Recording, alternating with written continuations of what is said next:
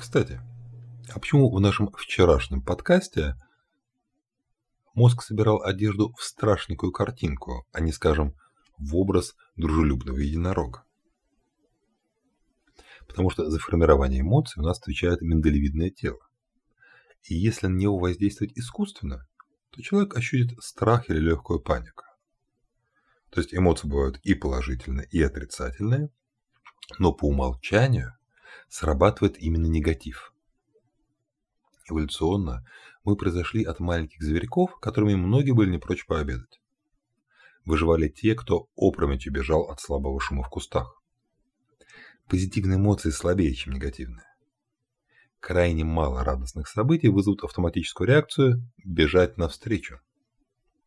Вот бежать от заставит огромное количество стимулов.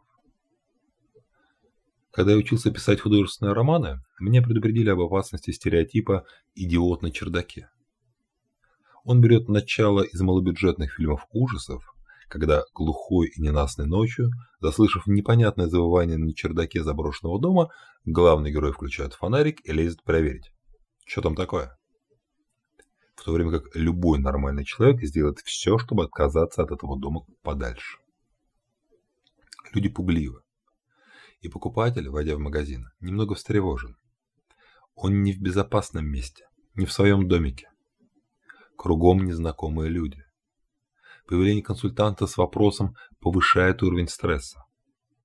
Если мы настороже, то в любой новой ситуации видим угрозы. Тоже, кстати, эволюционный феномен. Если рядом тигр, вероятно, поблизости бродит еще парочка. Именно поэтому консультанты, чат-боты должны быть предельно внимательны и вежливы в начале взаимодействия. Необыкновенно легко раскрутить эмоции покупателя вниз по негативной спирали. С вами был Николай Молчанов и подкаст «Психология маркетинга».